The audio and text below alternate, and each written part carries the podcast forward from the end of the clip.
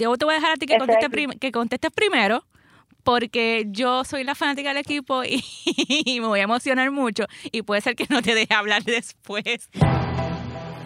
Bienvenidos al podcast de Guapa Deportes. Les habla Carla Pacheco y esta vez hablamos de béisbol, hablamos de softball porque la conversación continúa. Es una, es una continuación del pasado podcast y hoy no está Julio. Hoy estoy con Jairi Otero nuevamente y la tenemos aquí de invitada en el, en el podcast para que, y volvemos a ser dos mujeres al poder, porque Julio no está. ¿Cómo estás, Jairi? Muy bien, Carla. Saludos a todos los que nos escuchan y sí estoy emocionada, mira, porque las mujeres sí sabemos de deporte y eso es lo que se está demostrando aquí, que también cuando se une Xiomara a tu podcast. Exacto, que la estoy esperando, necesito se me acaba se me acaba la temporada de NBA y no he debatido con ella acerca de Cleveland, de Cleveland, de Golden State, no he debatido con ella sobre los haters y los LeBroners.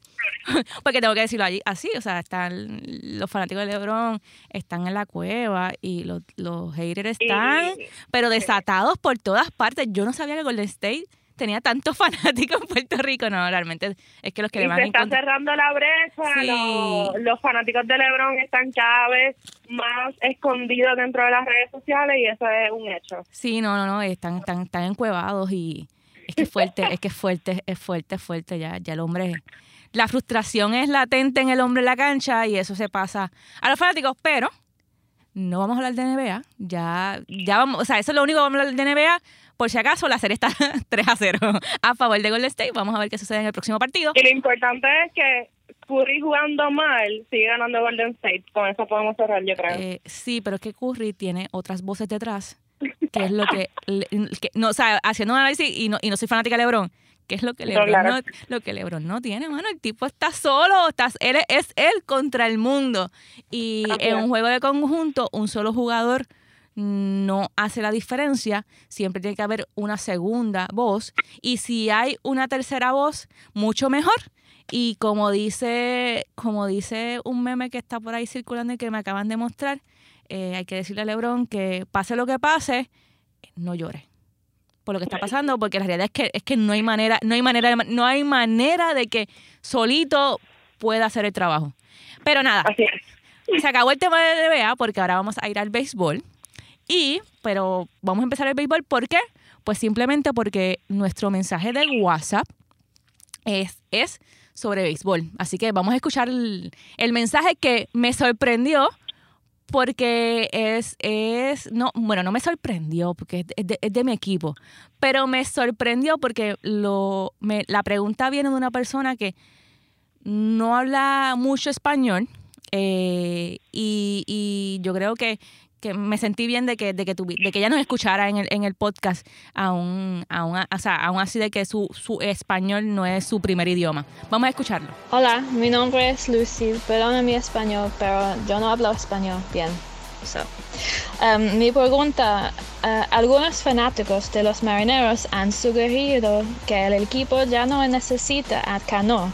Gordon juega muy bien su posición y el rendimiento del equipo ha sido mejor desde que comenzó su suspensión. ¿Qué piensan ustedes? Gracias. Jairi, yo te voy a dejar a ti que contestes, que contestes primero porque yo soy la fanática del equipo y, me voy a emocionar mucho y puede ser que no te deje hablar después. Pero eh, quería que me dijeras qué tú, opinas, qué tú opinas del hecho de que, de, eso nos pregunta acerca de de que los fanáticos están diciendo que Cano, que Cano no es una figura indispensable como pensaban en el equipo. Pues mira, desde que a él suspendieron, eso ha sido una, un secreto a voz entre los fanáticos eh, de los marineros y obviamente de los haters. Eh, desde que él salió del equipo, este, la ofensiva subió de, de los marineros eh, y, no, y no ha sido una figura siendo él tan ofensivo y tan grande como la gente lo ve, que no ha dejado un troto en esa alineación. Al contrario, los marineros siguen jugando como, como juegan y su, y su ofensiva no ha parado. Así que la gente tiene toda la razón en este tema. Yo lo que lo veo es que cuando tu, tu mejor jugador o lo que, lo que todos consideran que es su mejor jugador o uno de sus mejores jugadores, uno de sus pilares en esa alineación, no está, los demás jugadores tienen que ponerse, apretarse más el cinturón y decir, vamos a sacar la cara por el equipo en lo que él regresa de la suspensión, de la lesión, de las razones por las que esté fuera. Y más allá de eso, de que sus compañeros han logrado, han, encontrado la fórmula para, para poder eh, pues eh, subsanar la salida de Cano en esa alineación que para, voy repito, él es un pilar en esa, en esa alineación, él es una figura muy importante en esa alineación, independientemente de, de si tiene un buen promedio o no, es, es, un, es uno de los pilares. Yo creo que también habla muy bien del trabajo del dirigente de Seattle y del trabajo de Edgar Martínez como coach de bateo. Yo creo que, que el hecho de que, de que el equipo mantenga su, su su calidad ofensiva en el momento en que, en que uno de tus pilares se va, que mantenga su calidad ofensiva eh, todo el tiempo, eh, implica que tú llevaste el mensaje correctamente, que los jugadores te están escuchando, o sea, porque no es tan solo, no es tan solo tú llevar el mensaje, es que los jugadores te entiendan lo que tú quieres decir eh, sobre, sobre, sobre la manera de cómo mejorar el bateo y, cómo mantenerse entre, entre, entre, los, entre los mejores. Y tengo que decirlo, o sea, eh, Seattle ahora mismo está sexto en bateo en todas las grandes ligas. Yo no recuerdo la última vez que estuvieron sexto. Eh, así que es, que es emocionante que eso, sucediera la última vez. Probablemente la última vez que estuvieron sexto era cuando Edgar Martínez estaba en el equipo y era ese, ese bateador designado, ese, ese pilar en, en esa alineación. Y están, si, si, si mi memoria no me falla, si mi memoria no me falla, están terceros en la Liga Americana detrás de los Rexos o de los Medias Rojas de Boston y de los Astros de Houston. Y yo eh, voy y repito, o sea, le doy crédito a los jugadores, le doy, pero también le doy crédito al coach de bateo que es Edgar Martínez, no porque sea mi jugador favorito, no porque, porque sea puertorriqueño, sino porque entiendo que entiendo que le está llevando el mensaje correctamente, lo están entendiendo y, y los y nada, eh, ahí yo estuve, yo estuve en sprint training en ese camerino y ahí hay una química espectacular. Eh, yo creo que, que, entre los jugadores, el staff de coaches, es, otro, es otro ambiente, es un ambiente, es un ambiente que se nota que no tiene ningún tipo de presión. O sea, no, no hay presión. yo creo que Carla, eh, disculpa que te y no quiero ser controversial, pero ahí, ahí estamos viendo dos puntos de vista.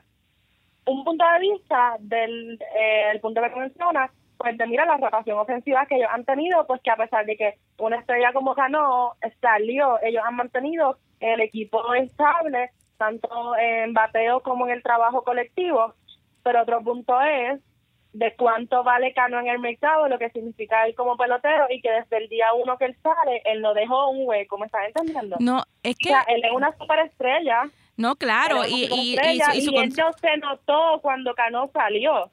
Eh, no, se notó, no, se, no, se notó este año, pero en años anteriores cada vez que se lesionaba se notaba. Eso significa que hicieron que hicieron el que la gerencia hizo el trabajo en conseguir fichas que pudieran ascender o que pudieran funcionar en algo o, o, encontraron, vuelvo y repito, la fórmula de que todo pudiera funcionar en caso de una salida de un jugador importante. Y un jugador importante no necesariamente tiene que ser Cano, puede ser un Nelson Cruz, puede ser otros jugadores, otra, o otros jugadores en el panorama. Eso, eso habla muy bien de la gerencia, de que, de que, de que lograron encontrar eh, la manera perfecta de subsanar cualquier, cualquier salida de cualquier jugador importante. Eh, así lo veo y los jugadores están respondiendo. Eh, lo, otro, lo otro también que, que, siempre menciono cada vez que hablamos de Seattle es Sugar.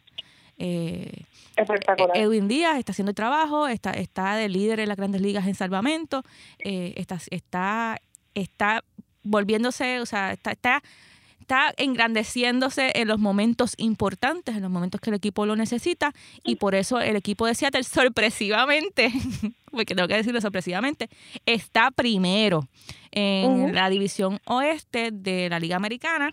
Está por un, juego por encima de Houston, con quien están.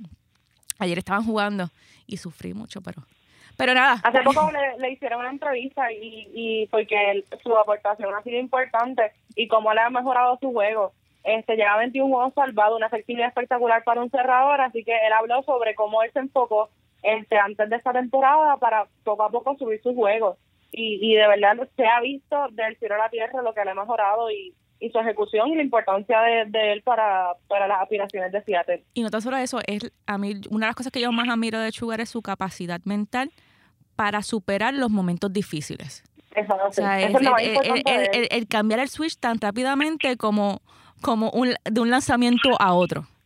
Y yo creo que, que, eso es lo que también es una de las cosas que lo hacen, lo hacen ser un jugador tan sólido en las grandes ligas y el hecho de que, de que, desde, que desde que debutó no ha bajado a las ligas menores. Y hablando, de, te, hablé, te hablé un poco sobre ese camerino de, ese camerino de Seattle, lo, lo relajado que está, ese, ese ambiente súper super chévere que se, que, se, que se siente cuando tú entras a ese, a ese camerino, a ese clubhouse. Y tengo que hablar lo mismo de los mellizos de Minnesota. Es un camerino igualito que, o sea, con esa misma, esa misma vibra, porque hay que decirlo así, es una, es una vibra diferente en el caso de Minnesota, pues Minnesota no está tan arriba en el standing en la central, está, está en, en, tercer lugar en la división central de la Liga Americana. Por encima de ellos están los indios de Cleveland, que tiene, que ahí tenemos, ahí hay Boricua, está Francisco Lindor y está Roberto Bebo Pérez, y también está como coach Sandy Alomar eh, Jr. Y está Detroit, que ahí también tenemos otro boricua que está, está lanzador Joe Jiménez. Eh, y ellos dos estos están por encima, pero lo que es indiscutible en Minnesota es que los boricuas están haciendo el trabajo.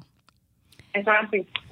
El, el caso, el caso de, de, José Berrío, tan pronto, o sea, tan cercano como ayer, él, él tuvo su segundo juego completo de esta temporada. Eh, así que, que, temporada hacía. y no, y que es el, es el hecho de que... Es, es el, es el hecho de que, de que también es una muestra de cuánto se preparó en el invierno físicamente en Puerto Rico con su entrenador José Josué Lionel y, y, cuánto de esa preparación eh, lo, ha ayudado a tener estas estas estas estas salidas tan largas, ¿no? y el que eh, lo sigue en las redes sociales sabe el trabajo que él hizo aquí en Puerto Rico este para prepararse esta temporada y se ha visto este que poco a poco él, él ha subido su nivel. Eso, eso es claro.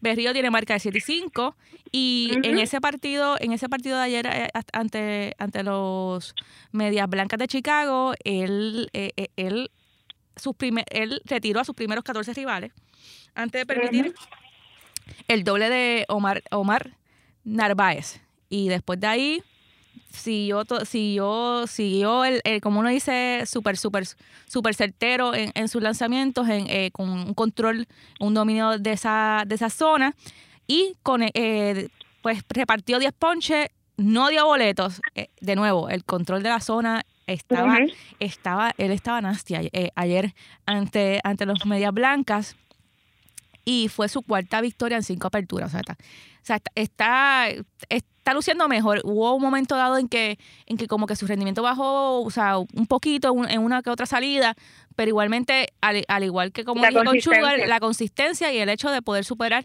eh, salidas que te salen, o sea, este, este juego lo tuviste malo, eh, bótalo, deséchalo rápido porque el próximo eh, tienes que ganarlo.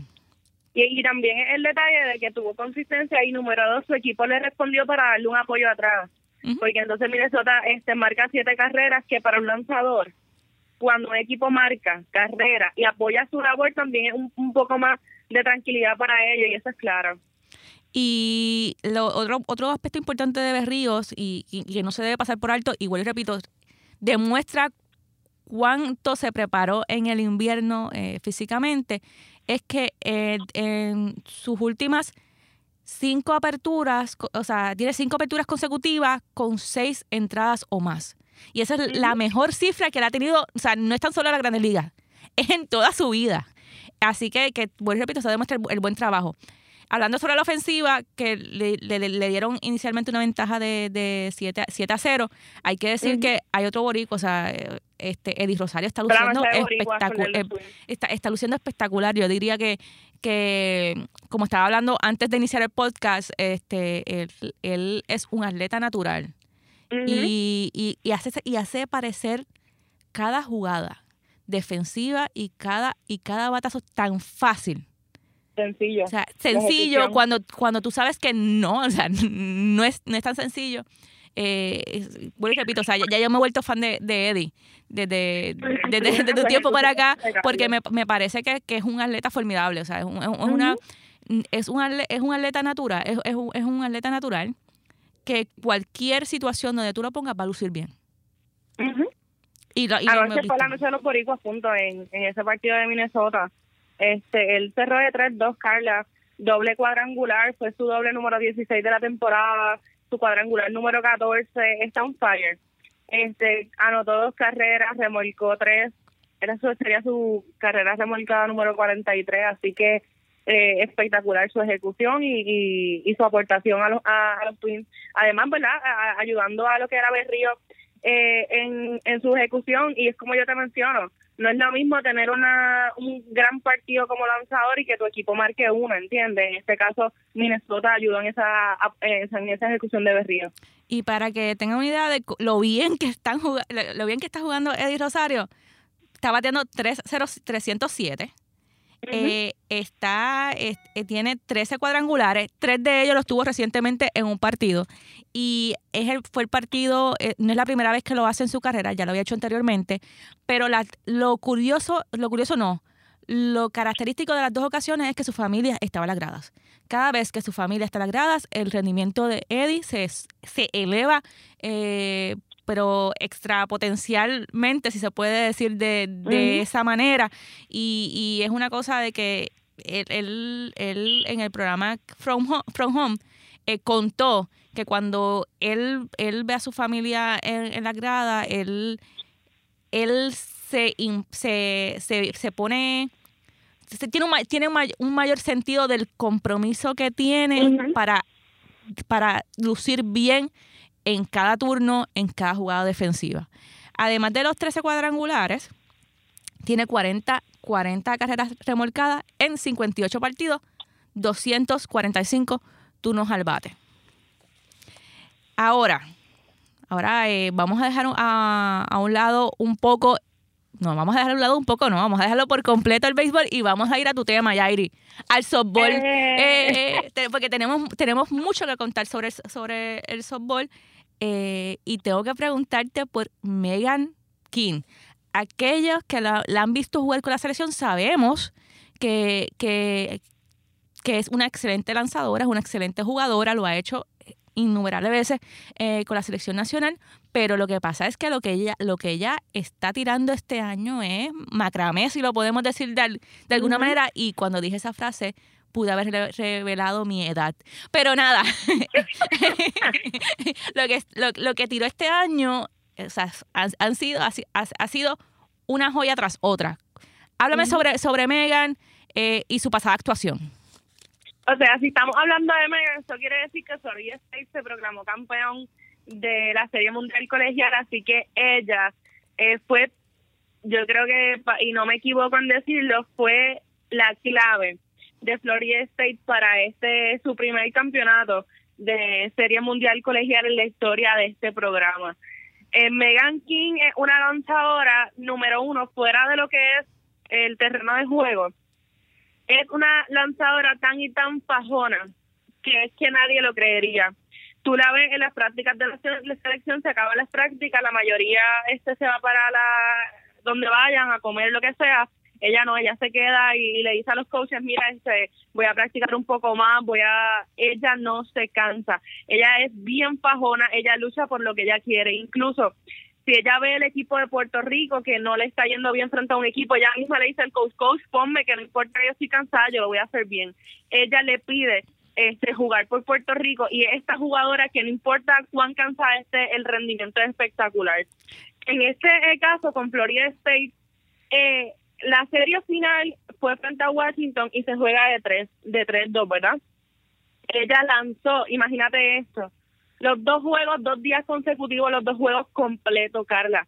14 entradas completas. O sea, un día tras los otro. Dos juegos solamente permitió 10 hits. Eso fue, eso fue, eso fue, eso fue un día, o sea, un día tras otro. Eso así obviamente en softball, ¿verdad? Para que vayamos educándonos, en softball no es como en el béisbol, que tienen una cantidad de días para descansar, etcétera, pues porque la, la mecánica de las lanzadoras de softball va con el movimiento del brazo.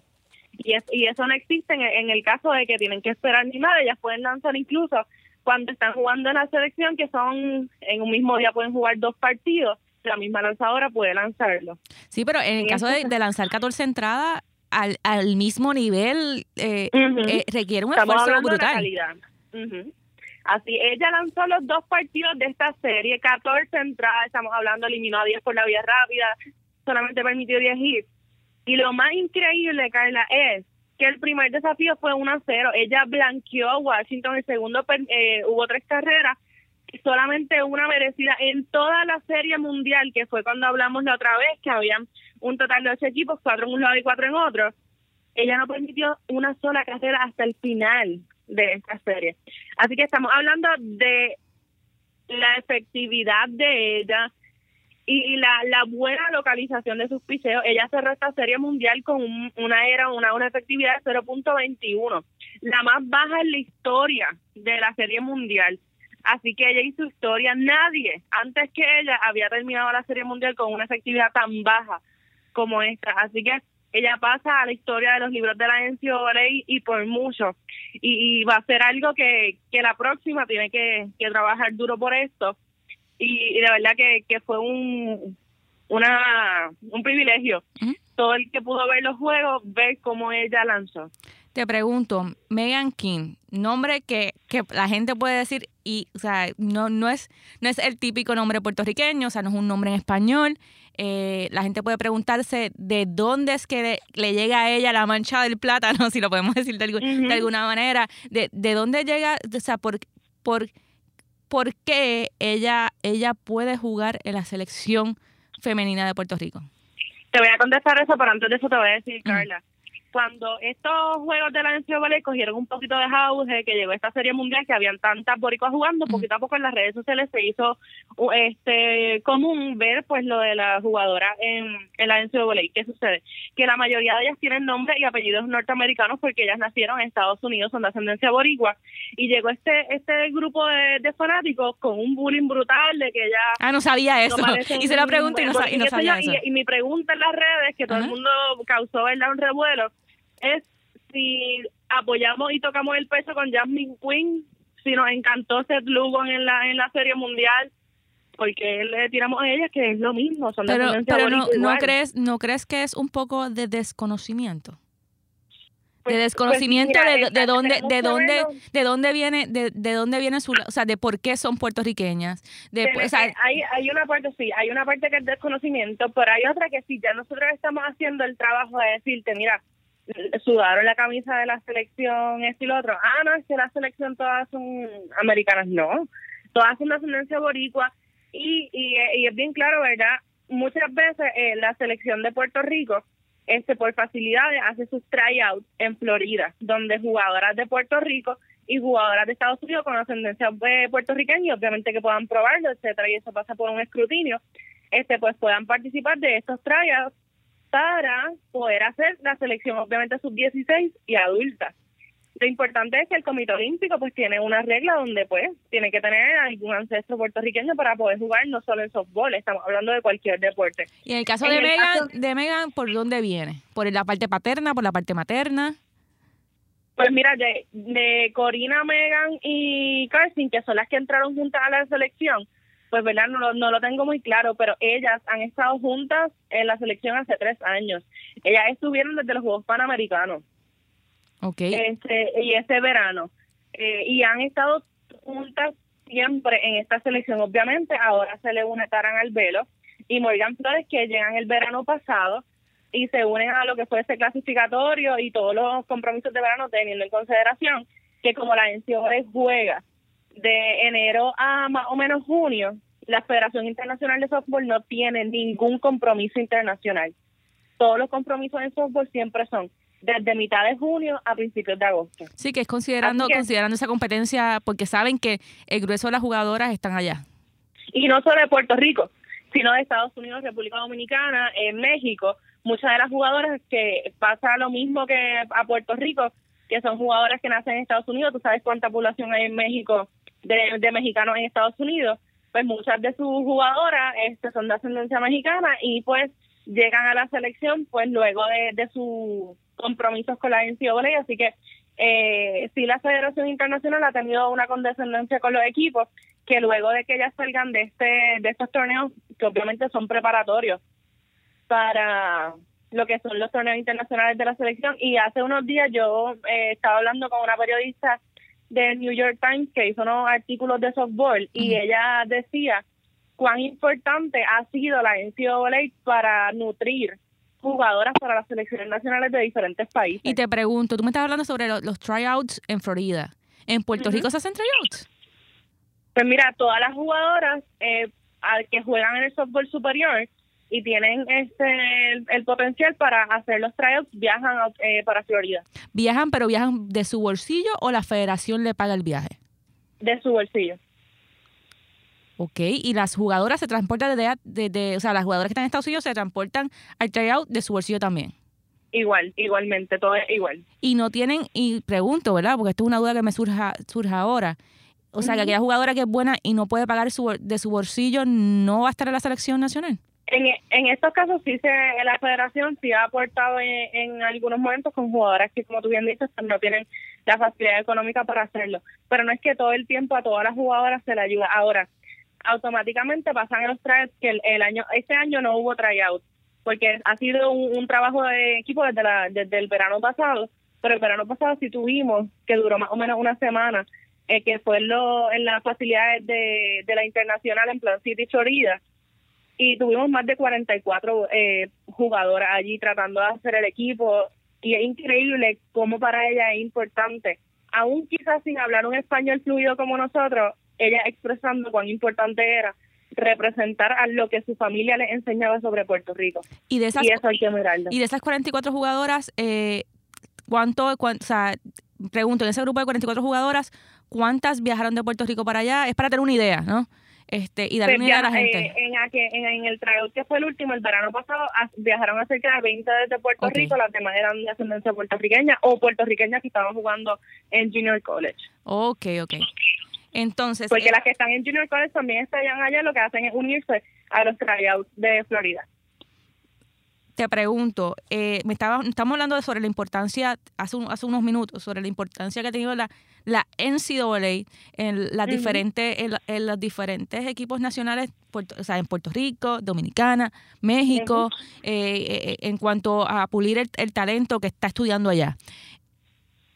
La, Te pregunto, ¿la participación femenina es, es, un, es mi impresión o la participación femenina en la NCAA puertorriqueña fue en aumento este año? Pues mira, eh, sí ha sido un aumento este año y tenemos ya cinco firmas adicionales de puertorriqueña en División 1.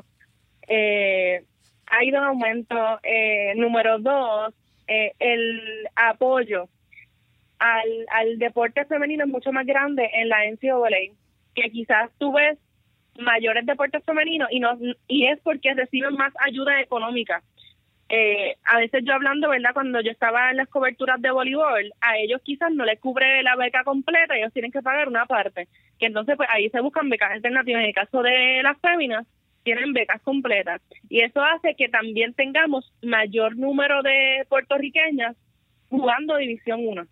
No solo en softball, sino aplica en cualquier otro deporte. Sí, en, lo dijiste en, en voleibol, baloncesto probablemente. Lo hemos visto en atletismo este, lo hemos visto en baloncesto, lo hemos visto en voleibol, que este, últimamente habíamos tenido varias jugadoras en Estados Unidos. Este, o sea, que se ha visto en todos los deportes. Y ahora mismo, la lanzadora estelar de Venezuela, en Ciudad Voley, eh, ascendencia este, venezolana, Dala Escobedo, que es la estelar de México, este, sigue siendo ascendencia mexicana. Así que estas selecciones de América muchas veces se nutren de este escenario de la NCAA, número uno, por su manera de ver el juego y número dos, por la disciplina deportiva que le implementa estar en la NCAA a todas estas jugadoras, porque ellas pueden estar en un fin de semana de viernes a domingo y jugar cinco o seis partidas.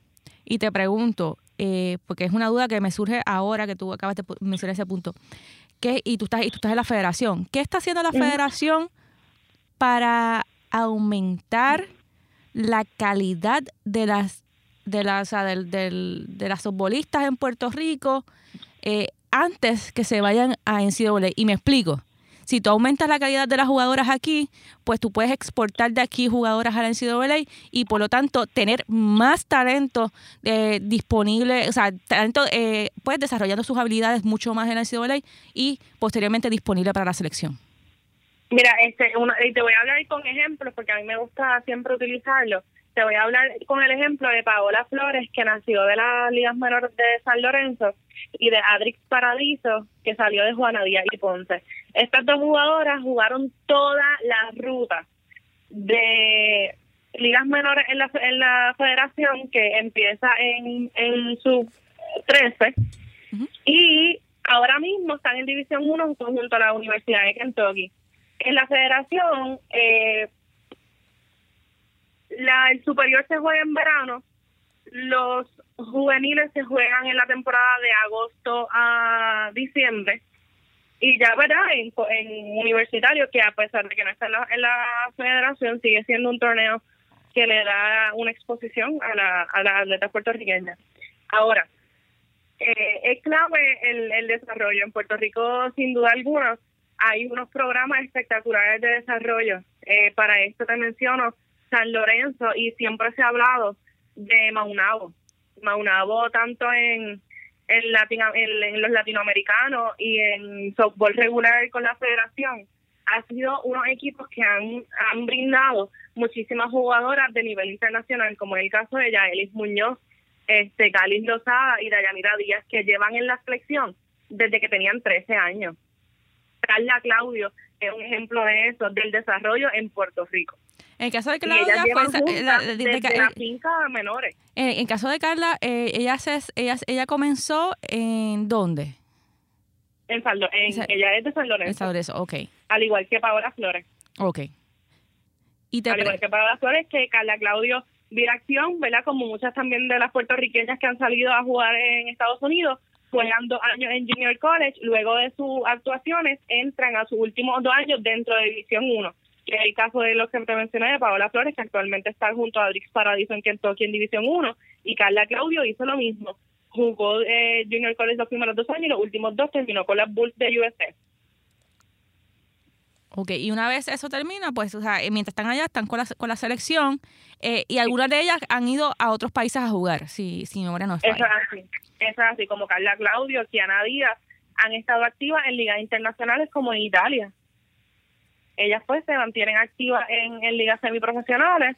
Eh, mientras la selección no tenga compromiso, automáticamente la selección eh, tenga compromiso, ellas viajan de regreso y se unen a lo que es las prácticas de, del equipo nacional. Ahora, como todo lo internacional va después de la NCAA, todas las que están activas se les reportan luego de que terminen su equipo próxima competencia que tienen, recordémosle a la gente, lo hablamos en el pasado podcast, pero que, quiero que se lo recuerde a la gente cuáles son los, los próximos compromisos que tiene la selección. Pues los últimos años siempre la, selección utiliza varios torneos en Estados Unidos como ¿verdad? preparatorias a torneos internacionales, ya que ellas vienen calientes de la NCAA. Así que el primero que van a tener es en Irving, California, que es el World Cup de Estados Unidos, que lo organiza la Federación de, de Norteamérica, y, se, y va a ser en California el 9 al 13 de julio. Y luego ellas tienen los Juegos Centroamericanos en Barranquilla, que de ahí se unen, ¿verdad? Todo lo que es la delegación puertorriqueña de todos los deportes. Y luego de ahí, con nada, como tres días de margen entre uno y otro, tienen que viajar a Japón, a Chiba, donde se va a jugar el Campeonato Mundial de Softball. ¿Y por qué es importante este torneo? Y yo se le hice a todo el, todo el que me ha preguntado. Softball entró nuevamente a la Olimpiada, en este caso para Tokio 2020 y este torneo es el primer este clasificatorio olímpico donde se sacará el primer boleto a verdad a Tokio ya Japón está clasificado así que en este torneo si Japón llega primero clasificaría el segundo o si no es Japón pues el que llegue primero así que el primer boleto se va a estar jugando allí va a ser un torneo de bien alto nivel y vamos a ver cuán preparado está Puerto Rico frente a estos equipos internacionales que cada vez que han jugado en los últimos torneos, la brecha está más cerca del mejor equipo de América que sin duda alguna es Estados Unidos. Hasta aquí nos está trayendo el barco, eh, ya veo el, el muelle. Al final, al al final ya, ya, lo, ya lo veo cerquita.